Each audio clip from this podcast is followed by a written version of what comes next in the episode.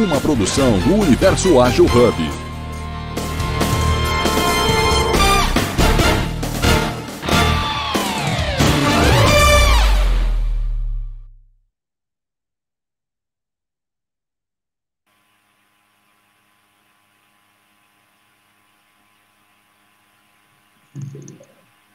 Bom dia a todos. É, Jornada Ágil 731, sejam bem-vindos ao programa Jornada Ágil 731, seu encontro diário, matinal ao vivo, online, gratuito, colaborativo, seguro, leve, multiplataformas com agilidade. Estamos iniciando mais um encontro, hoje 10 de setembro de 2023, episódio 944.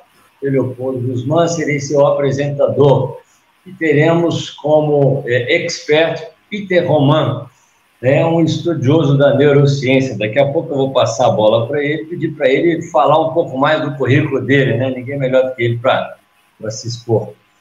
É, aproveite para seguir o primeiro hub de agilidade universal na sua mídia social preferida, LinkedIn, Instagram, Facebook, Clubhouse, YouTube, Grupo Telegram, etc. Bastando acessar o link www.universoagilhub.com. Sejam bem-vindos. Gravamos e transmitimos esse encontro para as demais mídias sociais: Facebook, YouTube, LinkedIn, Twitch, Twitter, etc. Quem quiser participar deste painel, debate, é, encontro, é só levantar a mão aqui né, no Clubhouse, no, no, no StreamYard, ou enviar uma mensagem no chat, na sua mídia social, para, as, para os moderadores. Para quem estiver em possibilidade de falar no microfone, mesma dinâmica nas demais mídias, só postar um comentário. Bom, hoje nós vamos falar sobre é, a neurociência como combustível para agilidade. Né? Quem já nos acompanha é, sabe que nós começamos fazendo uma audiodescrição. Então, meu nome é Leopoldo Guzmán, eu sou um moreno claro, olhos castanhos, estou de óculos, camisa polo e bora lá. Peter, por favor, faça sua autodescrição e, e fale um pouquinho sobre você. Meu nome é Peter Roman, eu sou é moreno, com cabelo comprido, tenho 1,80m, estou vestido com a camisa da minha empresa, que tem um cérebro no logotipo, azul escuro, e eu moro nos Estados Unidos, moro na Flórida há já 20 anos. E estudo neurociência aplicada aos negócios há mais ou menos 15 anos.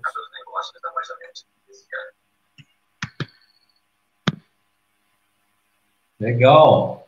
Então você entende um pouquinho de cérebro humano, né? Uma caixinha de surpresas. Todo dia muda. Ou não? Todo dia muda. Todo dia muda, né? Aqui, é, nós falamos de agilidade, né? E agilidade, o conceito da agilidade, ele surgiu com o pessoal da TI, né? E mas hoje está entrando em todas as áreas das empresas. E, e para definir um, bem rápido um pouco a agilidade, né? Eu gosto de falar que é velocidade na tomada de decisões. É velocidade não no fazer, mas na, na, na mudança, né?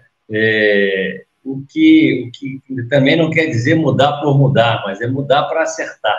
Né? Um, a pessoa, quando tem agilidade, ela, ela é muito mais assertiva. Leopoldo. Eu, eu brinco com as palavras, eu falo que. O, o Glauber, tá me ouvindo? O Glauber colocou que está um like do meu lado. Provavelmente ele está ouvindo o seu, o seu, sua caixa de som, porque como você está sem fone de ouvido, dá, dá, dá dobrado meu áudio. Engraçado porque o seu microfone é capta o seu microfone o seu, o seu, a sua caixa de som. O seu, seu, a sua caixa de som.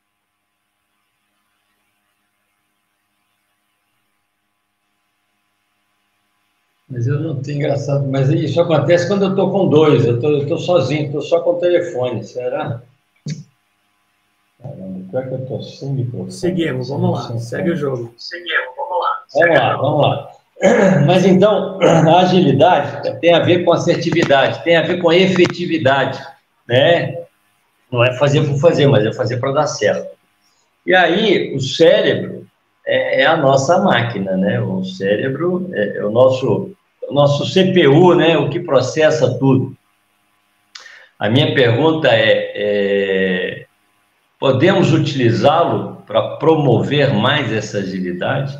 Né? Eu, eu, eu fiz um, um, uma busca aqui na internet e eu, eu, eu vi um negócio interessante. Disse que quando a, a mulher está grávida, se ela escuta música clássica, ela favorece o desenvolvimento da criança. Né? Quer dizer, é uma coisa que a gente, os leigos não têm a menor noção, mas quando a gente busca, assim, pô, então isso pode favorecer meu filho no futuro, né? O fato de eu estar escutando música clássica, ele está escutando comigo. Então, assim, é, é, tem coisas que a gente pode fazer para favorecer a agilidade? Tem inúmeras. É, utilizando o cérebro? Tem inúmeras. Essa coisa da é. música, essa coisa da música. Tem, eu não vou lembrar o nome do cientista, o cientista japonês. Ele fez um, ele fez uma pesquisa onde ele tocou música clássica, ele tocou rock and roll, discursos do Hitler, uh, músicas calmas durante uma semana para, os copos, copos de água. Depois ele pegou esses copos de água, congelou, e foi analisar o cristal que essa água fazia. Meu amigo, as águas que tavam, tinham música clássica, o cristal era mais puro, mais lindo possível. As músicas pesadas, as músicas pesadas, dava assim os cristais deformados, uma coisa muito feia. Agora imagina, teu corpo é, inteiro, é muito mais composto de água que qualquer outra coisa. Olha o que você faz só com música. Olha o que você faz só com música. Legal. Ah, é, outro dia eu escutei falar que quem, quem, as pessoas inteligentes gostam de rock. Tem a ver? Isso é tendencioso, né? Isso é. Eu gosto de rock, desde eu, que eu, eu sou moleque. Feliz, né? Eu gosto de rock, desde que eu sou moleque. É, com relação à neurociência e é, agilidade, neurociência e agilidade, o que acontece é o seguinte: para você ser ágil, para você ser criativo, você tem que estar trabalhando numa situação de felicidade, uma situação onde você está bem, está tranquilo.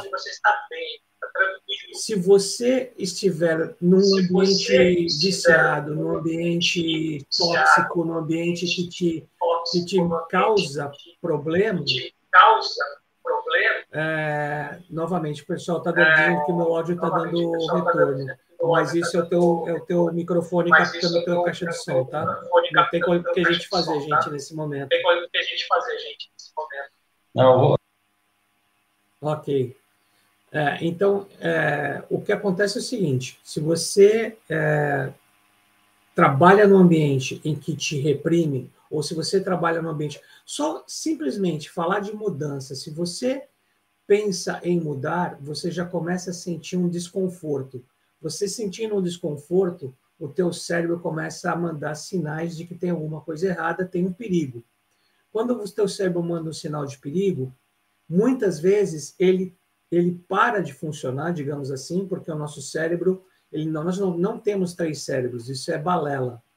É, o teu cérebro para de funcionar e quem entra em cena é o sistema reptiliano. E o sistema reptiliano tem três uh, ações: fugir, lutar e frisar. A maior parte das vezes a gente não pode fugir, e a maior parte das vezes a gente não pode lutar. Então a gente congela, né? a gente frisa.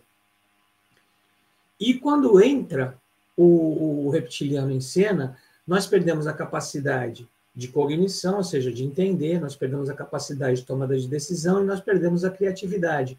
Então, qualquer líder que não entenda o que é dor emocional vai causar dor no seu funcionário, o seu funcionário não vai conseguir ser ágil, porque para ser ágil, ele tem que ter criatividade, para ser ágil, ele tem que ter tomada de decisão. Para ser ágil, ele tem que entender um outro sistema. Então, a primeira coisa que eu, eu acredito que as empresas têm que fazer, e eu faço nas empresas que eu dou consultoria, é a primeira aula que eu dou, o primeiro treinamento que eu dou, é para entender mudança, para não ter medo de mudança. E depois, é lógico, vou falar com líderes para saber como falar com seus liderados, porque muitas vezes uma palavra de desafio, existe um, um, um modelo do Dave Rock, é ele que cunhou o termo neuroliderança aqui nos Estados Unidos. ele chama, é um acronismo chamado SCARF, que é a, aquela peça de roupa que a mulher põe em volta do pescoço, ou o lenço que ela põe na cabeça. E a primeira, a primeira letra, que é o S, é status. Por exemplo, se você falar com o seu, com o seu funcionário de uma forma mais deselegante ou mais agressiva na frente dos outros, você já causou dor nele. Por quê? Você está desafiando a posição dele em relação aos outros compatriotas, digamos assim, aos outros, aos outros funcionários que trabalham com ele. Esta dor vai ser processada pelo seu cérebro no mesmo campo que o processador física. Isso vai ativar o seu sistema reptiliano. Você já acabou com a produtividade do seu funcionário neste momento.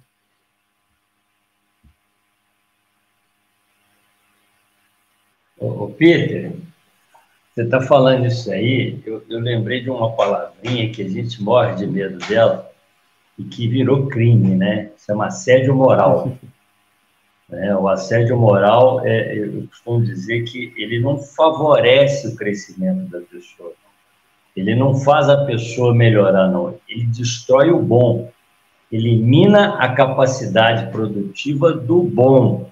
Então, as pessoas praticantes do assédio moral, até bem intencionados, eu já tive um, um senhor que o cara falou, não, o negócio é assédio moral, lá na empresa tal, os caras dão porrada o tempo todo e a coisa funciona. Você que funciona, mas tem muito médico no envolve, né? Tem muito, procura um posto médico, tem muita, muita, muita desistência, muito, muito turnover, é porque isso não é bom, isso já virou crime né, já foi reconhecido como crime, justamente porque é, é, é uma influência negativa para o nosso comportamento.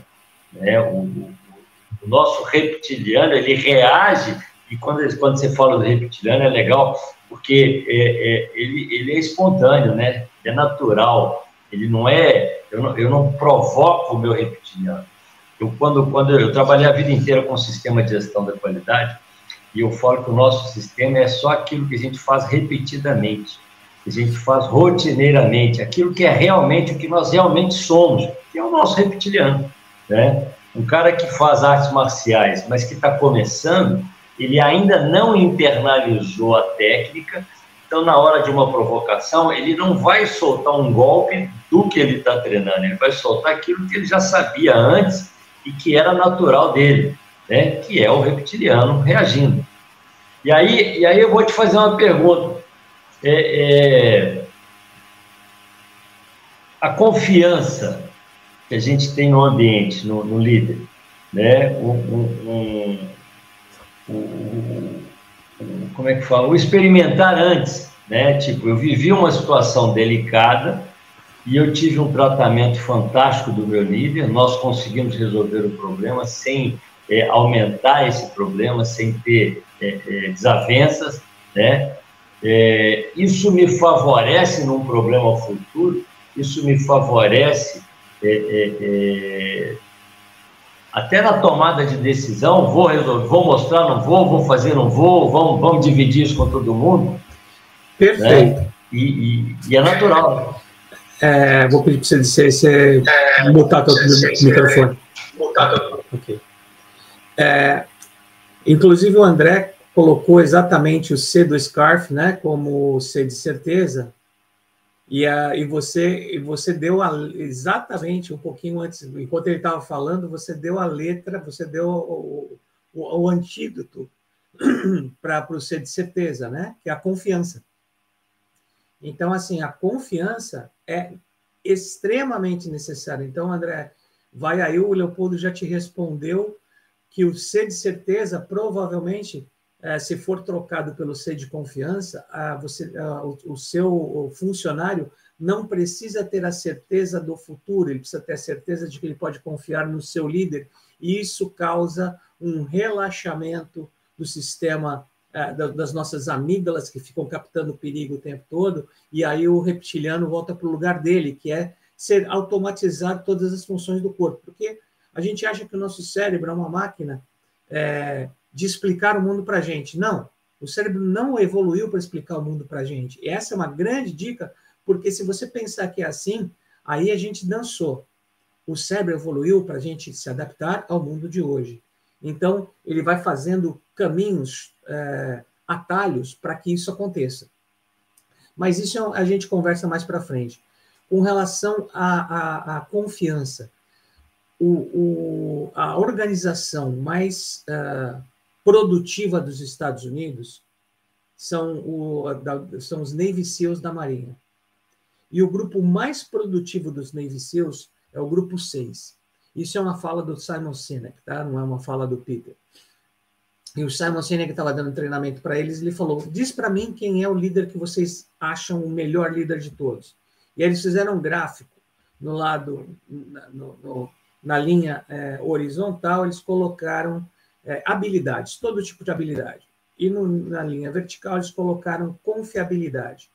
E aí eles mostraram: todo mundo quer um líder que tenha alto grau de habilidades e alto grau de confiabilidade. Mas o líder que tem alto grau de habilidade e baixo grau de confiabilidade é um líder tóxico. Esse líder a gente não quer aqui. Nós preferimos um líder que tem médio grau de habilidade e alto grau de, de confiabilidade, ou mesmo um pequeno grau de habilidade e um grande grau de confiabilidade. Quando as pessoas confiam no, na sua liderança, fica muito mais fácil de trabalhar. Quando as pessoas confiam no seu líder, fica muito mais fácil de ser ágil, fica muito mais fácil de, de, de, de usar todas as capacidades do cérebro. A Google fez uma pesquisa para determinar o, quais eram as características de um líder é, eficaz. E aí ela criou o projeto Oxigênio. Quando esses líderes começaram a agir, começaram a formar grupos para fazer grupo de foco, para fazer reuniões, eles perceberam que, mesmo eles tendo toda essa noção, e mesmo os grupos sendo muito parecidos em termos de, de, de características uns com os outros, uns grupos funcionavam e outros não. Eles não entenderam. Aí eles foram fazer mais uma pesquisa, que foi o projeto Aristóteles. Eles chegaram à conclusão básica que se as pessoas não confiarem umas nas outras dentro de uma reunião de brainstorming, elas não vão falar absolutamente nada ou vão falar o que elas acham, o que o outro quer ouvir para elas parecer inteligente. Então, confiança é o nome do jogo, Leopoldo. Você matou a pau. Ô, Peter, é, nós, nós somos um hub, né? um hub conexão. E aí, é, o que você está me colocando aí me levou a pensar o seguinte, que o poder está nas conexões. O poder está na integração entre as pessoas que fazem, né, que, que constroem um, um, vamos falar assim, um hardware maior, né, um é, criam um poder porque são muitas pessoas interagindo em sintonia, né? E aí a coisa, a palavra, a palavra, eu gosto muito dessa palavra, a coisa flui, né? O que é bom anda, né? Porque é, é, é, é um jogo de vôlei, né, que tem o levantador, tem o cara que corta, tem o cara que defende, né? Então assim, a coisa funciona porque você tem a pessoa certa no lugar certo. E aí nessa nessa nesse gráfico que você colocou, me veio a, a visão do, do, do, do administrador, né? Eu, eu eu, eu gosto de pregar o seguinte, que o melhor administrador, ele não é o especialista. O melhor administrador é o, o generalista que conhece um pouco de tudo e consegue colocar as pessoas certas no lugar certo. Né? Porque se ele é especialista, ele vai tender para aquilo que ele faz, aquilo que ele sabe. Mas como ele é generalista, ele entende um pouco de cada coisa e ele escolhe os melhores. Isso aconteceu há pouco tempo aqui no Brasil, né? Colocou técnicos, os melhores técnicos no lugar e, e esses técnicos deram um show por quê? Porque eles eram especialistas naquilo que faziam, né? E, e, e, o, o bonito dessa história é que conseguiu-se essa conexão, essa integração entre as pessoas, é o que nós da gestão fazemos, é, é, é, é visão, né? Missão, visão, objetivos, valores, é, não é para enfeitar a parede, é para que você tenha um, um, um caminho único, né? Que as pessoas é, é, consigam perceber é, é, o que fazer, como fazer, né, quem nós somos, e, e crie essa unicidade, né, é, fortalecendo o time, que depende da confiança. Né? É, uma das características do líder é ser previsível. Né? O, o, o, é, tem um ditado que fala que a imprevisibilidade é a arte do caçador. Quer dizer, o caçador ele, ele, ele é hábil naquilo que ele faz porque ele se esconde, ele às vezes ceva a presa dele e de surpresa ele consegue pegá-lo. Mas é uma caça, né? Na caça você não pega pela segunda vez o mesmo, a mesma, é, é, o mesmo ser, né? Vamos falar assim. Né? Então, ele, ele, se você não for eficaz na primeira tentativa, ele foge, ele não volta. Né? No relacionamento, é, é, lógico que a gente não está caçando, mas eu preciso que o outro esteja comigo o tempo todo. Eu preciso que ele compartilhe comigo o tempo todo tudo o que acontece, porque é tudo nosso, né? E se eu não crio essa relação de confiança, é, a gente perde. Eu lembro que uma vez, eu, eu, o, o melhor cavalo que eu já tive, meu caseiro matou, entendeu? Matou querendo me agradar. Ele deu comida demais e não deixou o cavalo andar. Ele tinha que botar um coxo, deixar ele andar e botar outro. Não, ele, ele encheu duas vezes e deixou o cavalo preso na baia. E aí um, eu, eu, eu, percebi dois erros, né? Um, um, meu e o outro da situação. O meu é que eu achei que o cara sabia e ele não sabia. E simplesmente deleguei e fui embora. Eu errei de não tê-lo treinado. Assumi a minha responsabilidade. E o erro dele é porque ele já deve ter tomado muita pancada na vida. E aí, ao invés dele me ligar quando ele percebeu o primeiro sintoma, ele tentou resolver. E quando ele tentou, o recurso que ele tinha não era o meu, o meu era ligar para o veterinário. Né? E aí ele tentou fazer coisas que não deram certo. E é lógico que o quadro evoluiu e chegou num ponto que ele não tinha mais o que fazer, aí ele me ligou, mas eu né, até fui, chamei o veterinário e tal, tentando de tudo, mas já, já era tarde. Então, é, é, eu, como eu não tinha a pretensão de mandá-lo embora, né, porque o caminho mais fácil é trocar, né, mas não é o melhor, eu aproveitei para dar uma lição para o meu amigo aqui, ó, eu errei, eu achei que você sabia cuidar né, da alimentação de, de, de animal, você não sabe. Então agora vem cá que eu vou te dar uma aula. Daqui para frente, meu amigo, pelo amor de Deus, qualquer sintoma me liga. Não tem que ter medo, não, comigo não, né? E aí a coisa, né, ele ficou mais um tempo, depois ele saiu que teve uma proposta melhor e tal. Mas é, é, é, essa, se a gente não cria essa relação, né, e aí vamos falar de, de empresas, né, de agilidade, se eu não crio essa relação com os meus subordinados, eu não posso confiar neles também, né? Eles não confiam em mim e eu não posso confiar neles. E aí, é, naturalmente, eles não vão vestir a minha camisa ou a camisa da empresa. Eles não vão poder nos dar o melhor, que é o que nós queremos com agilidade, né? Acertar, assertividade né, nas coisas. É muito bacana isso. E, e, e pelo que você está né, falando assim, como né, a primeira coisa que você falou, e eu achei fantástico, é, isso é do reptiliano, e o reptiliano é o que nós realmente somos. Nós não temos como é, pensar para fazer nessa hora, né? A gente faz porque sabe, né? Já, já, já tem um padrão estabelecido, né? Que acontece naturalmente, porque foi trabalhado para ser assim.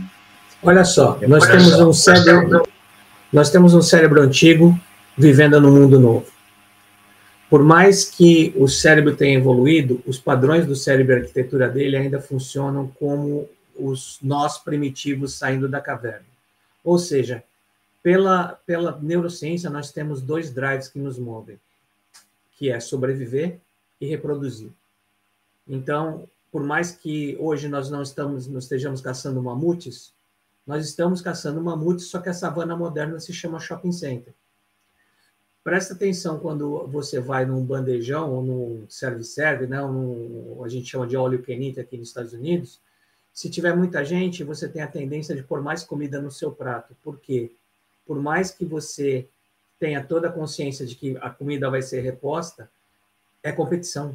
E se tem competição, você vai querer para você mais, mais coisa mais rápido, porque pode ser que aquele mamute que está lá no prato não esteja lá na hora que você voltar para comer de novo. Então, é muito interessante como o nosso, o, o, o, nosso cérebro primitivo, o nosso sistema primitivo, que não é nem cérebro, que é o, o reptiliano, ele dita a nossa vida. Com relação a, a, a, a, pertencer, é a mesma coisa, porque se você não pertence, isso aí a gente vai para a psicologia. Dois drives principais: ser amado e pertencer.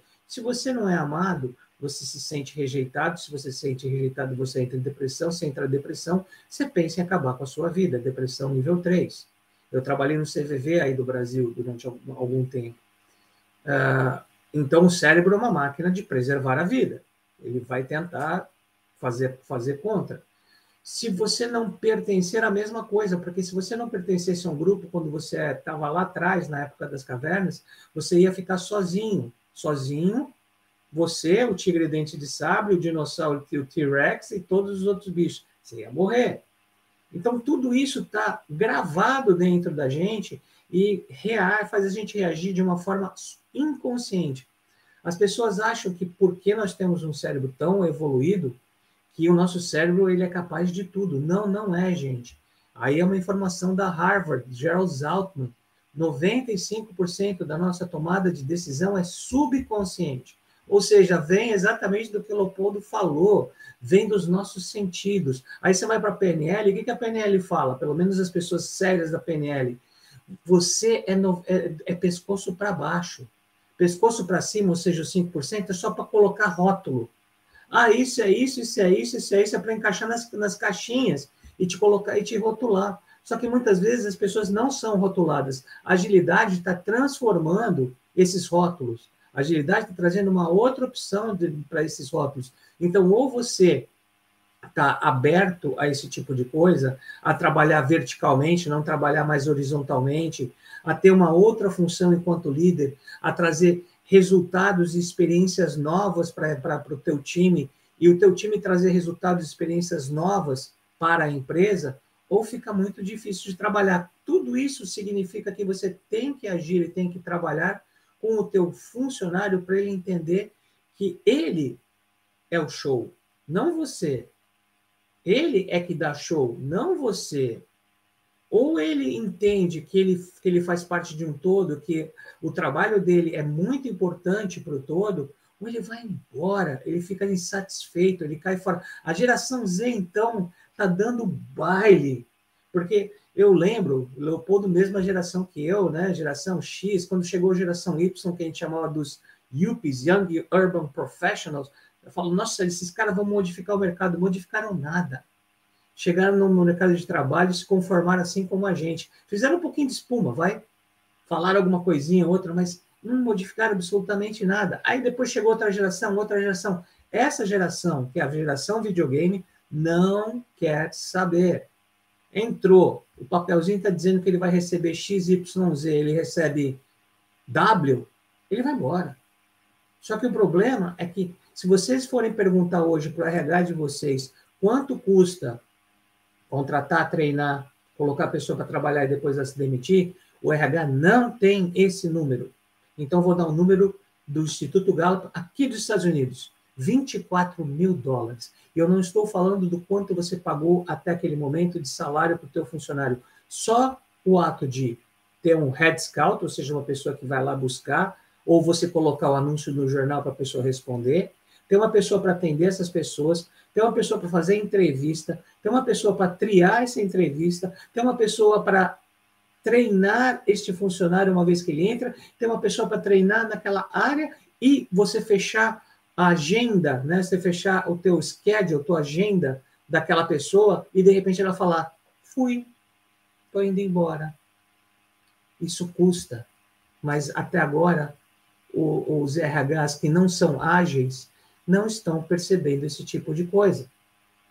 Eles estão prestes a desaparecer. A gente brincava que a geração X, a geração Y, a geração milênia vai ser o meteoro que vai tirar uh, do mundo corporativo os mamutes ou os dinossauros, mas não tirou. Só que agora a geração Z está tirando. Vocês podem falar o que vocês quiserem, que eles são chatos de trabalhar, isso e aquilo. Que bom!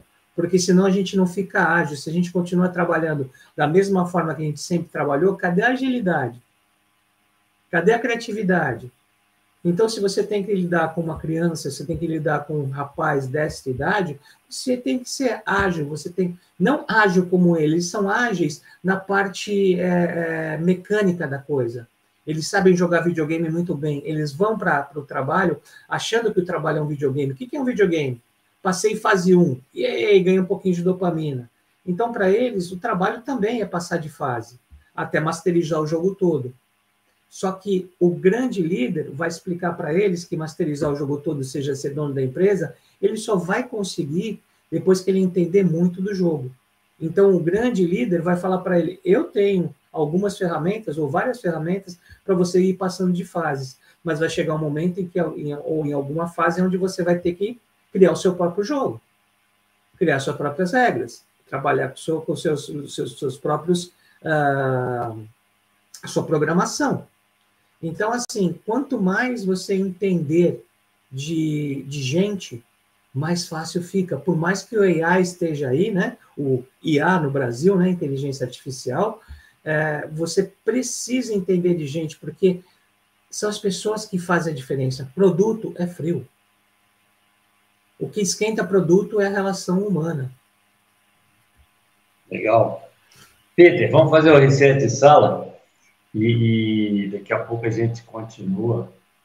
É, assim, continua com, com essa explicação que para mim está sendo fantástico, porque é, é, por mais que a gente evolua, né, tecnicamente falando, o ser humano continua sendo ser humano, né? É, outro dia eu escutei até uma coisa que não, não tem a ver com o ser humano, mas tem a ver com a natureza, que, tá, que é ser humano também, né? Nós somos seres é, é, é, é que temos essa conotação natural, né, de sermos o que somos e tal.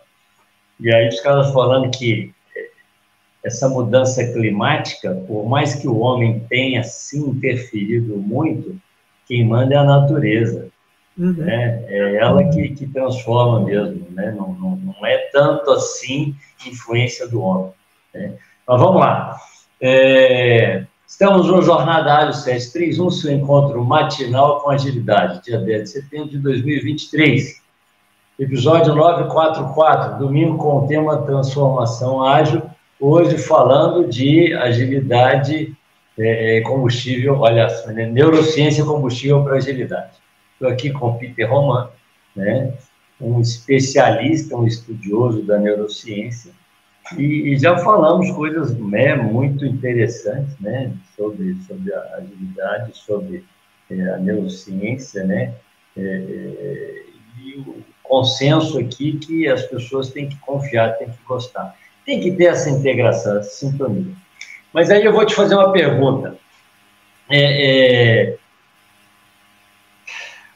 eu, eu, eu costumo dizer que o hábito é o caminho da excelência, né? Porque nós sabemos que o nosso cérebro aprende por repetição e velocidade.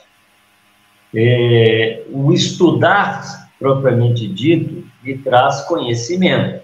Mas se eu não repito, ou não pratico, ou não treino, ou não executo, não faço isso repetidamente, ele não sai do consciente para cair no inconsciente, que é onde está o reptiliano. Né? Então, eu sou realmente um profissional quando eu repetir inúmeras vezes aquilo que eu aprendi, né? Ganhei até um diploma, né? Porque você faz uma provinha lá e fica parecendo que você sabe tudo, mas ainda não é seu, ainda é, é conteúdo, né? E, e, e, a partir do momento que eu treinei, treinei, treinei, isso, vira, isso passa a ser meu. Eu começo a reagir espontaneamente dentro daquela teoria.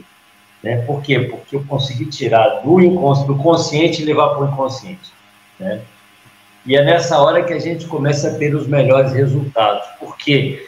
Porque eu estou fazendo aquilo que eu já sei que dá certo, porque foi feito antes. É o, é o padrão. Né? O padrão, é, a, a, quando a gente fala de sistema de gestão, é, eu falo de ter uma receita de bolo que me leva a ter sempre o mesmo bolo. Né? Que, que também é necessário. Porque se eu mudar o meu bolo todo dia, pode ser que eu não satisfaça todos os clientes, mas um bolo constante tem clientes assíduos, né? Você, quem quer aquele sabor, aquela textura, aquele, aquele, aquela é, é, visão, vai estar sempre buscando e encontrando. É por isso que McDonald's dá certo, é por isso que né, muitas, muitas empresas, né, calça, compra uma, eu lembro quando eu comprava calça da Brooks tem muito tempo que eu, eu não, não, não, compro, até preciso, nem sei se existe agora ainda, eu já não experimentava mais, eu chegava lá, pedia pelo número e levava, porque eu tinha certeza de que ela é boa, né? Então, é, é, do padrão, mas eu, eu, costumo dizer que a agilidade ela está no, no, na, cria, na, criatividade, na criação do padrão, o desenvolvimento do padrão. Ela está, mas ela está muito mais é, é, na solução dos problemas que nós encontramos e, e, e na evolução, né? que quem me obriga a ter essa visão não é nem o cliente, é o concorrente que está fazendo melhor do que eu. E porque ele está fazendo, se eu não fizer, eu perco. Né? Então, quem me obriga a ser algo... Oi? Eu vou, eu vou lançar uma provocação aqui, então. É o seguinte, é, o cérebro é uma máquina de economizar energia. Então, tudo que você fizer para o teu cérebro para economizar energia, ele vai gostar e vai querer mais. Né? Você vai gerar o efeito dopamina, né, neurotransmissor e serotonina. Você vai liberar o antiestresse, você vai liberar a predição de prazer, então ele vai querer voltar a isso. Isso dito, o repetir, repetir, repetir até você uh, incorporar dentro de você é, é energia gasta pelo cérebro. Então, uh, hoje em dia, o que a gente sabe que para você, existem dois, duas formas de você transferir uma informação do seus, da sua memória de curto prazo para a memória de longo prazo, que é onde você quer que esteja a sua marca, a sua empresa, você, na cabeça do seu cliente. A primeira realmente é repetição, repetição, repetição. A segunda é adicionar emoção à informação, que é a ancoragem na PNL. Né? Isso é muito mais rápido. Ah, Peter, isso funciona o tempo todo? É uma provocação, gente, não é né, não existe 100% de certeza em tudo que se faz. Porém, é uma forma muito mais rápida da pessoa lembrar de você. Por exemplo, quando eu vou me apresentar, gente, meu nome é Peter Roman, para lembrar de mim, lembra da música Pretty Woman, mas troca a letra. Peter Roman, walking down the street, Peter Roman, the guy I like to meet as pessoas começam a ouvir essa música, dão risada, eu provoquei uma emoção, eu mexi com uma informação que está dentro da cabeça delas, porque a maior parte das pessoas da nossa idade, nossa geração mais nova, conhece a música Pretty Woman, ou pelo Roy Orbison, ou pelo Van Halen, ou pela, pelo filme Pretty Woman com a, Julia Roberts. Eu não estou colocando uma informação nova dentro da sua cabeça, eu só estou mexendo com a neuroplasticidade, com a modificação de uma memória antiga. E, o tempo, e você faz isso o tempo todo, quando você vai buscar uma memória antiga. Qual é a provocação? A provocação é o que é que realmente é eficaz. Por quê? Maria Montessori, nós não fomos educados para o amor, nós fomos educados para a guerra. O que, que ela quis dizer com isso? Olha, olha onde a repetição pode jogar contra. Nós nascemos e dentro de casa nós fomos, nós aprendemos a respeitar nossos pais e a fazer o que eles pedem, ou seja, a receber ordens dos nossos pais. Isso até x idade, né? Repetição, repetição, repetição, a gente obedece a ordem do pai. A gente vai para a escola e aprende a receber ordem do professor. Repetição, repetição, repetição, passa de ano. Respeita a ordem do professor. A gente entra na empresa e aprende a receber a ordem do gerente. E quando é que a gente vai ser, conseguir quebrar esta, este hábito que a gente criou desde a infância de receber ordem dos outros e passar a ser proativo e não reativo, aguardar que a ordem chegue a você? Porque eu vejo muitas pessoas e que eu falo, meu Deus do céu, nossa, hoje não veio nenhuma tarefa para mim. Que legal, estou feliz. É, se não veio nenhuma tarefa para você, quer dizer que provavelmente sua empresa não tem demanda e o seu emprego está em risco, meu querido, minha querida. Olha só que bobeira que você está falando. Você deveria ir buscar saber se você pode contribuir de alguma forma para ver se a empresa consegue ter mais faturamento para manter o seu salário. Mas a gente, nós não entendemos isso. Por quê? Porque o hábito nos trouxe, a repetição nos trouxe a ideia de sermos cumpridores de ordem. E aí, quando a empresa não entrega o que a gente quer, ou quando a gente se acostumou com o nosso salário, nós viramos tarefeiros, então a gente sai de mediano para medíocre. E quando você chega nesse ponto, nem você gosta de você trabalhando, nem você gosta do que o seu chefe fala para você, você começa a sentir dor, você não pode lutar, você não pode fugir, você congela. Está cheio de tá funcionário congelado. Funcionário congelado. O Peter, é por isso que tem que ter o líder, né?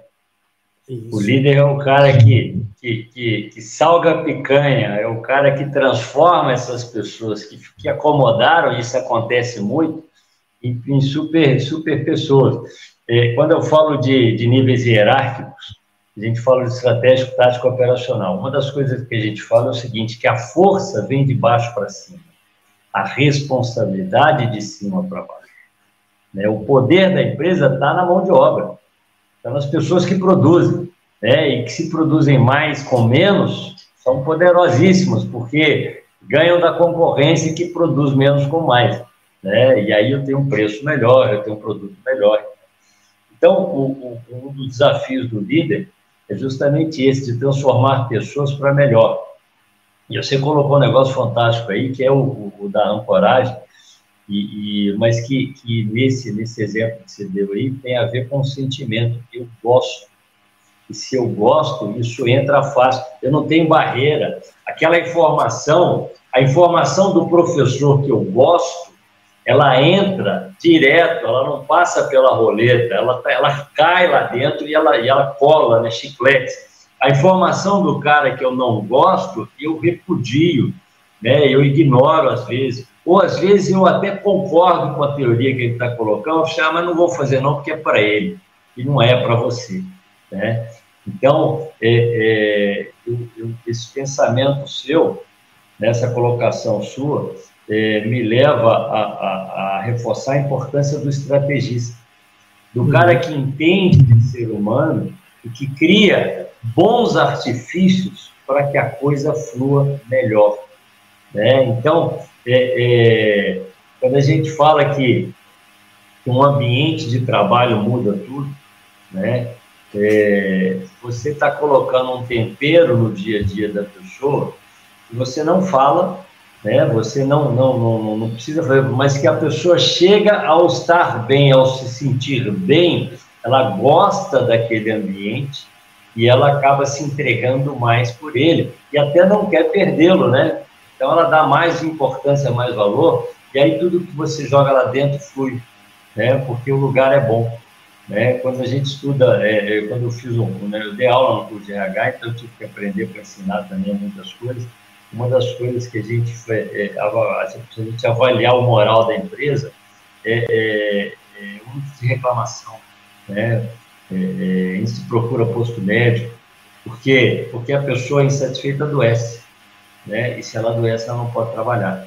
E, e nós precisamos dela. Então, é, é, é a importância do líder, do papel do líder, para não fazer as pessoas fazerem o que deve ser feito mas para fazer com que as pessoas entendam e queiram fazer o que deve ser.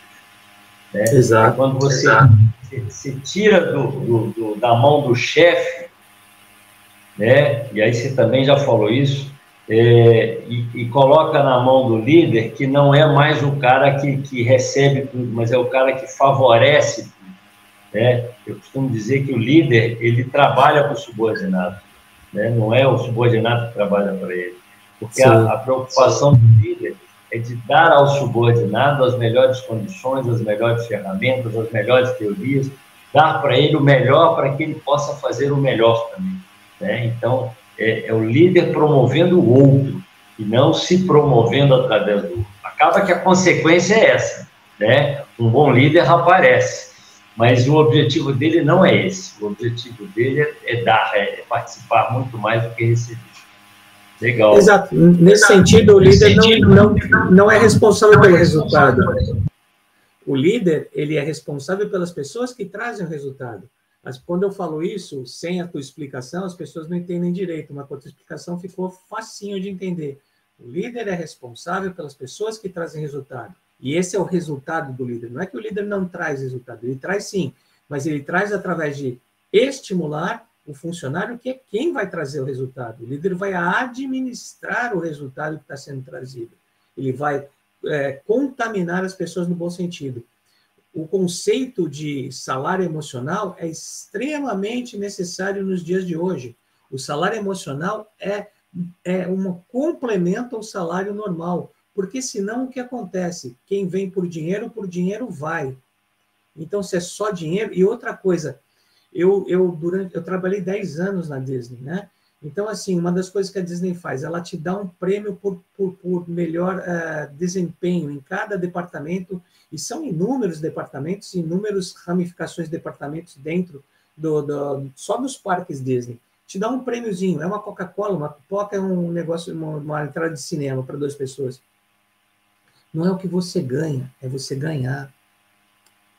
É o se sentir vencedor, e não o que porque se você também der dinheiro para essa pessoa, essa pessoa gasta esse dinheiro e não lembra mais que ganhou. Então, assim, quando eu vou para as empresas, ao invés de falar dar uma pipoca, eu falo: você quer realmente premiar esta pessoa? Veja, liga os ouvidinhos para ver o que, que ela está precisando. Porque às vezes uma cafeteira ou um copo de, de, de, de, de sei lá, um, uma xícara bonita ou um jogo de xícaras que ela usa todo dia, toda hora que ela usar, ela vai lembrar que ela ganhou da, da empresa. E de repente, 100, 100 reais, ela foi uma vez no cinema, vai lembrar mais ou menos que foi o dinheiro que ela ganhou da empresa, vai lembrar do filme e não vai lembrar mais da empresa. Então, assim, essas são as formas intencionais de marcar a, a, a, o teu logo nas pessoas.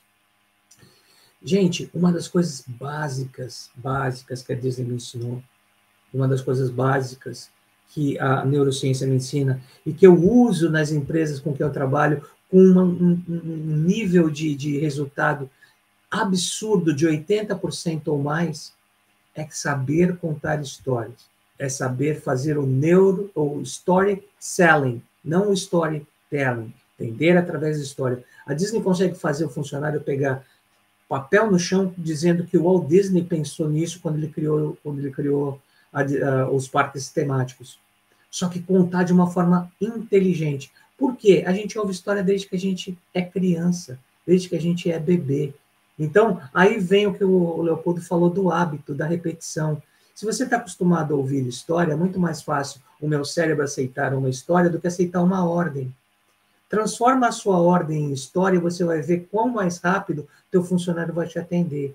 Então, o que, é que acontece? Pega visão, missão, cultura, processos, mistura isso no triturador, cria uma história poderosa, que é isso que eu faço com as empresas, cria uma história poderosa e, e, e, e pega a história dos donos e mistura nisso também, e conta essa história para os funcionários, cara, é absurdo o resultado que você tem. Aí depois você tira várias sub-histórias, que a Disney chama de tema de atendimento. Cada departamento tem um tema de atendimento.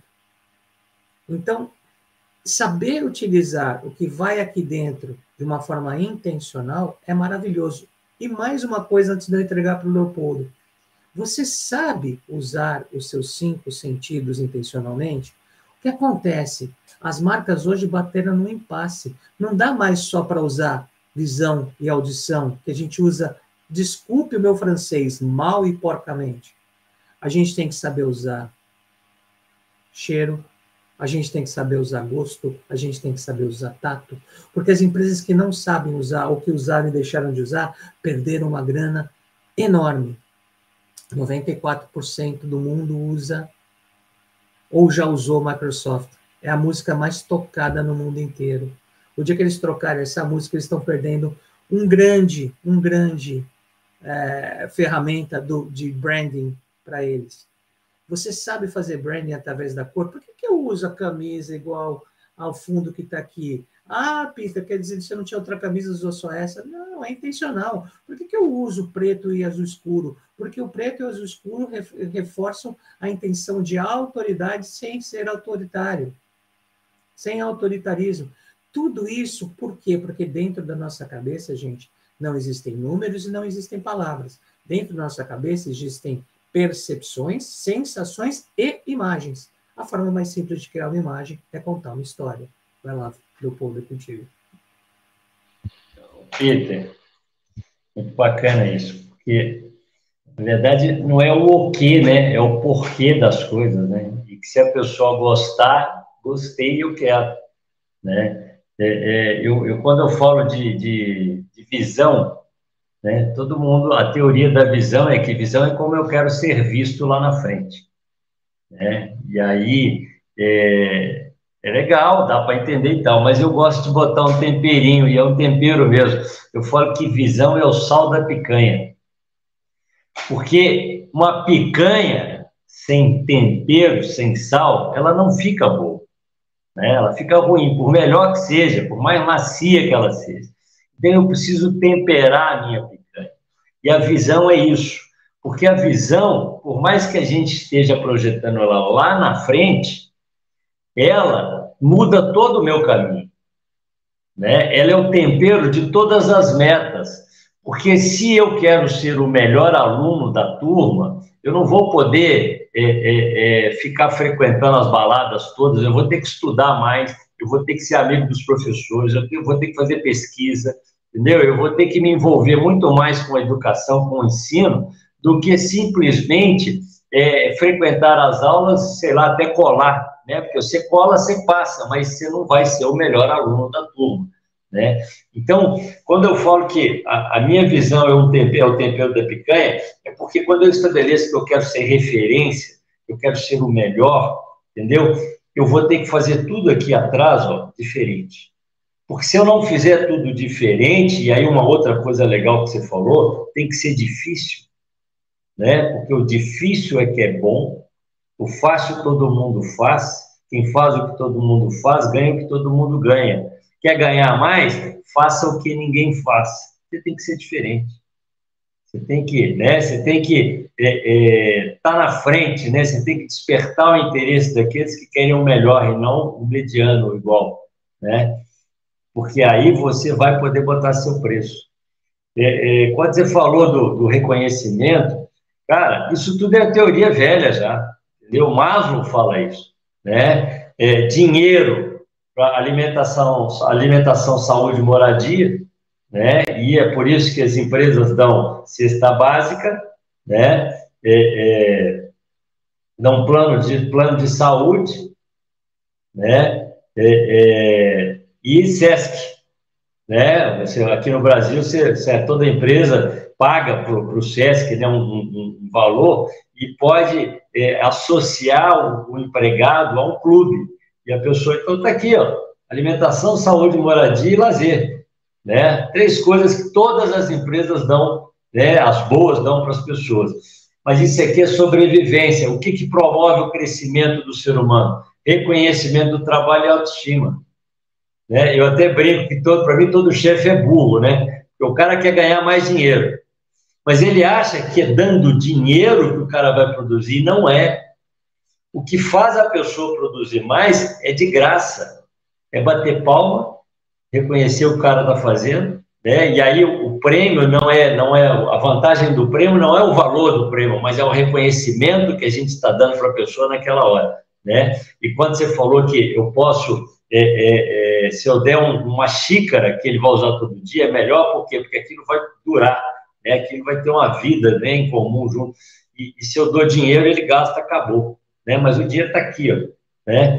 E, e, autoestima, cara, tratar bem, né? Se, se, se mostrar interessado, né? É, e aí, o que, que acontece com essa pessoa? De novo, ela gosta, ela gosta, ela se compromete, ela faz, ela tem interesse, e aí ela começa a produzir mais e produzindo mais, não é que eu tenha que pagar mais para ela, não. Eu vou poder pagar mais para ela, eu vou poder distribuir até parte do lucro, que hoje já virou uma, uma um, padrão, né? Tem, muitas empresas estão fazendo isso, porque ele está me deixando mais, ele está trazendo mais dinheiro com com a satisfação, o trabalho bacana que ele está desenvolvendo e tal, e aí eu posso dar a ele mais. E se eu não fizer isso na minha organização, o que, que vai acontecer? O cara vai se destacar e daqui a pouco ele está indo para outra que vai fazer. Né? Então, resultado. Mesmo que o cara vá para outra e se destaque, ele vai chegar em outra que não faz a mesma coisa que a sua faz, que a sua empresa faz, ele vai, ele vai começar a falar mal da empresa que ele entrou e vai falar bem da sua empresa. Ou seja, a partir do momento em que você impressiona o seu funcionário a ponto dele gostar de onde ele está trabalhando, você acaba criando um verdadeiro exército social. Eles vão, entram em fila, entram em linha de batalha por você e pela sua marca. Não porque eles acham que o que você vende é melhor, porque eles gostam de trabalhar com você, eles gostam de trabalhar, eles se alinham com a tua visão. Por isso que contar história é muito mais fácil de alinhar. Porque não é visão, não é o que para onde você está olhando. Visão é o que você está vendo. Visão é o que naquele momento eu estou percebendo, porque muitas vezes eu estou olhando para uma coisa e você está olhando para outra. Você, tô, nós estamos olhando para a mesma coisa, mas cada um está vendo uma coisa diferente. O Glauber perguntou aqui: a confiança de equipe em um líder com habilidades limitadas depende essencialmente da honestidade dos membros da equipe? A confiança da equipe em um líder com habilidades limitadas depende essencialmente da honestidade do líder com a equipe, não dos membros da equipe, porque líder, o líder é que vai de, é, estimular a honestidade com a equipe. É lógico que também, uma vez que todos são honestos, você vai ser muito mais uh, feliz e você vai ter muito menos dor ao, ao falar o que você acha dentro de, um, de uma sessão de brainstorming que aí no Brasil a gente chama de tola de parpite. Né? A gente junta para falar muitas vezes besteiras, só que dessas besteiras saem coisas maravilhosas. A Google tem um, um, uma sessão que eles fazem por ano que eles chamam de FedEx Day, Dia do FedEx. Inclusive é uma é uma talvez eles algum dia tenham que pagar royalties para a FedEx por usar o nome deles, mas só, né, provavelmente não vai acontecer. Mas durante um dia eles mandam o funcionário fazer qualquer coisa que não seja pertinente à área dele. Deste FedEx Day nasceu o Blogger da Google, nasceu o Gmail, nasceu N produtos. Por quê? Porque o cara fica batendo bolinha na parede o dia inteiro até uma hora que o cérebro dele chega num estado de tão, tão é, relaxamento que ele começa a buscar sacadas, insights que vêm do que a gente chama de gut feeling aqui nos Estados Unidos, né? Dos nossos órgãos, ou seja, dos 95% do teu corpo que decidem, que são os seus sentidos. E que não são cinco, gente. Quando a gente fala de sentidos e fala de corpo e não de cérebro, a gente está falando de 21 sentidos que são 21 subsentidos dos cinco sentidos que a gente tem. Isso que está registrado pela ciência, tá? Nós vamos chegar a 32. Então, quando você faz, quando você para de, de, usar demais esse cara aqui, que não tem tanta capacidade assim para processar tudo que chega para a gente, entendam, gente, a cada segundo a gente é bombardeado por 11 milhões de bits de informação. Desses 11 milhões de bits de informação, o nosso cérebro absorve 40 a 60 bits. O nosso subconsciente, principalmente o sistema uh, uh, límbico, que é responsável pelas emoções, absorve 400 vezes mais rápido, 200 vezes mais rápido. Quer dizer que a maior parte das informações que chegam para a gente no nosso dia a dia ficam acumuladas no nosso subconsciente. Como é que o corpo vai comunicar isso para o cérebro? Através das emoções, através das sensações. O que, que o cérebro vai fazer? Processar e criar um sentimento. Emoção é o começo, sentimento é o produto. E a reação ao sentimento é o que você faz em termos de compra. Ah, então gatilho mental. Não vamos nem entrar nesse, nesse mérito porque não existe. Né? Gatilho mental é coisa de gente de marketing que quer vender. Mas um dia a gente fala sobre isso. Ô, Peter, aqui, ó, já já tá, já tá chegando no final, já estamos terminando aqui já deu 8h30, né? 8h31 é o, é, o, é o nosso limite, é lógico que a gente passa um pouquinho, não tem problema nenhum, né? É, mas é muito bacana. Então, assim, não sei se eu estou certo na minha colocação aqui, tá? Mas por mais que a gente evolua teoricamente muita coisa, o ser humano continua ser humano e, e, e funciona de, um, de, um, de, um, uma forma única, né? E, e se, eu, se eu puder resumir isso, eu vou falar que se eu gosto, eu faço, né? Então a gente tem que buscar, e, e a neurociência te mostra caminhos para isso, é, é trazer essa pessoa para o nosso negócio de forma que ele, se, que ele tenha prazer em trabalhar, não seja uma obrigação. Né? Ele, ele, ele gostando das pessoas, ele gostando daquilo que ele faz, e aí tem até uma pesquisa da Enermeds que fala isso, é, pesquisaram 197 mil pessoas e descobriram que quem faz o que gosta e que sabe tem o dobro da performance com a metade do trabalho. Né? O nosso trabalho rende, a coisa flui, né? E aí eu posso falar que nós ficamos competitivos, né? Porque uhum. se flui, se fica fácil, se eu produzo mais com menos, eu posso dar um preço menor e aí a concorrência não tem né, o que fazer, ela tem que aceitar e se ela não faz tão bem quanto eu, ela vai ter um custo maior, ela não vai conseguir o resultado que eu tenho e aí é questão de sobrevivência, né? Amanhã ou ela se adapta, ou ela melhora também, ou ela morre porque alguém está fazendo melhor. Peter, é, vamos fechar aqui, né? Mas vou te dar mais uns minutinhos aí. Fale, traga uma, alguma, alguma frase de efeito, uma frase, alguma coisa que você possa é, é, é, nos brindar aqui com esse fechamento, para que as pessoas entendam, né, a importância da neurociência, da agilidade, né, no, no fazer melhor, no fazer da melhor forma. Em 1925, um cara que não sabia nada, chamado Napoleon Hill, disse o seguinte: é importante a gente saber como a gente funciona e se esse funcionamento é bom ou é ruim para gente. Sabendo disso, você pode definir se você vai continuar fazendo o que você faz ou modificar a sua atuação as emoções trabalham de uma forma que a gente não entende até hoje dentro do nosso corpo. Porém, elas definem a maior parte da nossa vida. Isso foi falado em 1925 pelo cara que escreveu o maior best-seller de negócios do mundo. As Leis do Triunfo. Escreveu também Pense e Enriqueça. Escreveu também Mais Esperto que o Diabo.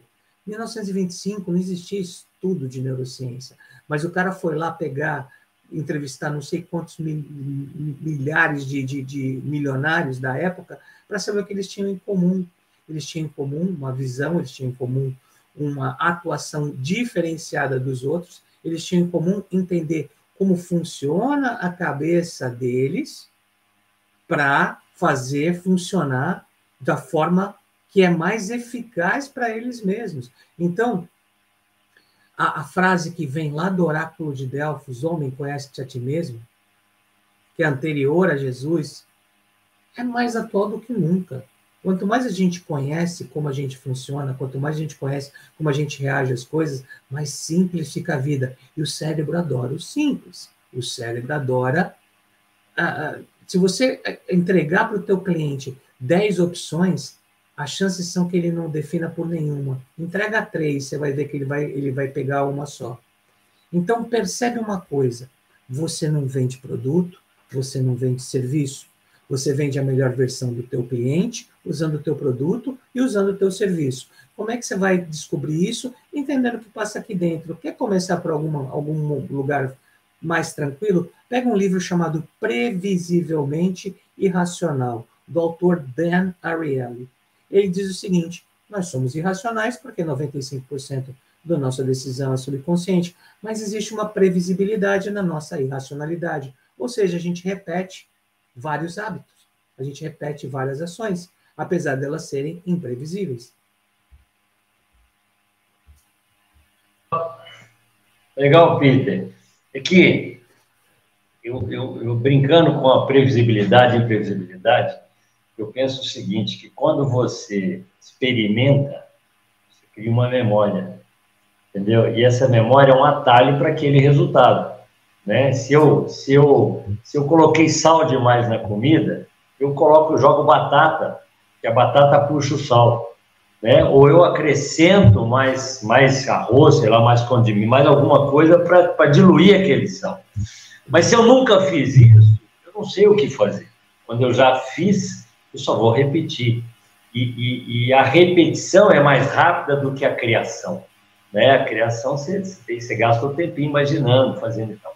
Então, eu, eu vejo que o, o, treinamento é uma, um acréscimo de informações, um acréscimo de experiências que favorecem a tomada de decisão, de decisão amanhã, porque eu tenho mais saídas conhecidas, só isso.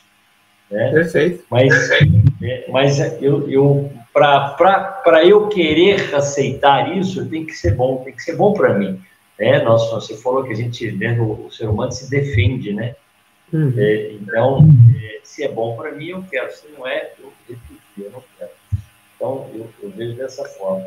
Tem uma frase que eu gosto muito, que fala o seguinte, o, o processo, empresas são compostas por processos e pessoas. Processos são desenvolvidos por pessoas, com pessoas, para pessoas. Você não entende pessoas, você não entende nada. Né? A neurociência está focada no cérebro humano. Né? E nessas, nessas ações e reações naturais do ser humano, que quando a gente conhece, a gente pode é, aplicar, né? tirar proveito. A âncora é uma delas. Né? Quando você falou cheiro, né? É, se você tem um ambiente onde o resultado foi sucesso, a pessoa gostou e você deixa uma marca, que é o cheiro, e a pessoa depois se lembra, né, chega num lugar com o mesmo cheiro, ela vai ter o mesmo sentimento que ela tinha de sucesso lá atrás. Né? E se for dentro da sua loja, se ela comprou, ela vai comprar de novo. Né? Então, você favorece a coisa. É lógico que você tem que ter produto, é lógico que você tem que ter, mas não é que você está vendendo pelo cheiro, mas o cheiro é um potencializador da venda. Depende de outras coisas também. Se a gente entende isso, né, é, é, vamos levar para o nosso lado aqui, né, fica mais ágil a decisão, né? A, a, Exato. A, mais rápidas. É, e você deu, a resposta, você deu a resposta para o Glauber, né? Falou, o, o desafio é desenvolver honestidade nas pessoas. Glauber, as pessoas são as pessoas. Eu, eu vou muito pelo, pelo Peter Schultz, que é a frase dele é usada pela Disney, pelo RH da Disney até hoje. Contrate caráteres, desenvolva habilidades. Se a pessoa não é honesta, não somos nós que vamos. Não existe desenvolver honestidade no ser humano. Ou ele é honesto ou ele não é honesto. Então, não é da, do, do, da empresa desenvolver honestidade nele. A empresa pode até mostrar por que ser honesto porque está todo mundo trabalhando da mesma forma e é, quem, quem acaba não entrando na, nessa, nessa onda de honestidade ou participando desse grupo acaba se sentindo excluído e vai embora por osmose. Mas honestidade não se desenvolve, não. Honestidade da pessoa. O RH tem que ser inteligente para saber fazer perguntas inteligentes, para saber se a pessoa tem caráter ou não. Contrate caráter. É, é, o melhor churrasco começa na sua, né, Peter? Você contratou mal, você vai ter problema. Apesar de que a gente transforma pessoas também, né? É, é, esse é o, é o, é o quando, quando fala isso, eu lembro da palavra ética. Né? Ser ético não é ser bom. A ética é do meio. Né? Se você faz parte de uma quadrilha, você tem que ser desonesto mesmo, porque senão você não vai trabalhar de acordo com todos os outros ali, né? honestidade nessa hora, você morre, não né? é. Morre, né? Não, é ou você morre ou você vai ser excluído, né? É, é, existem é, existem é, é, situações eu vou usar essa palavra. Existem partidos aonde você tem uma ficha longa é mérito, né? Infelizmente isso acontece também, né? Mas é o que você falou, isso é da pessoa. Tá? Ser honesto da pessoa. Cabe ao RH identificar isso na contratação. E depois tem que consertar e nem sempre é tão fácil. Legal, Peter. Mais alguma coisa? Fantástico. O tempo passou rápido, é normal quando a coisa é boa.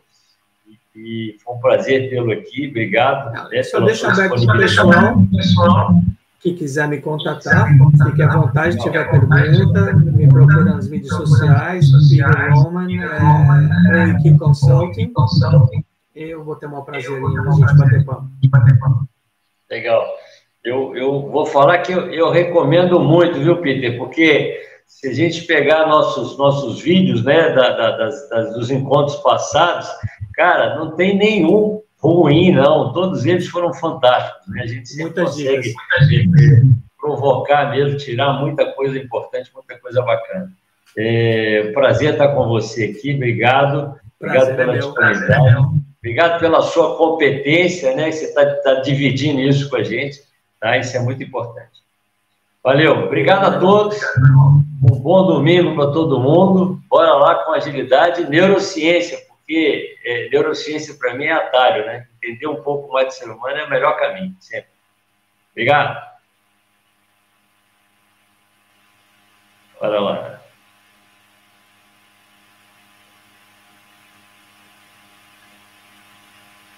Fecha aí.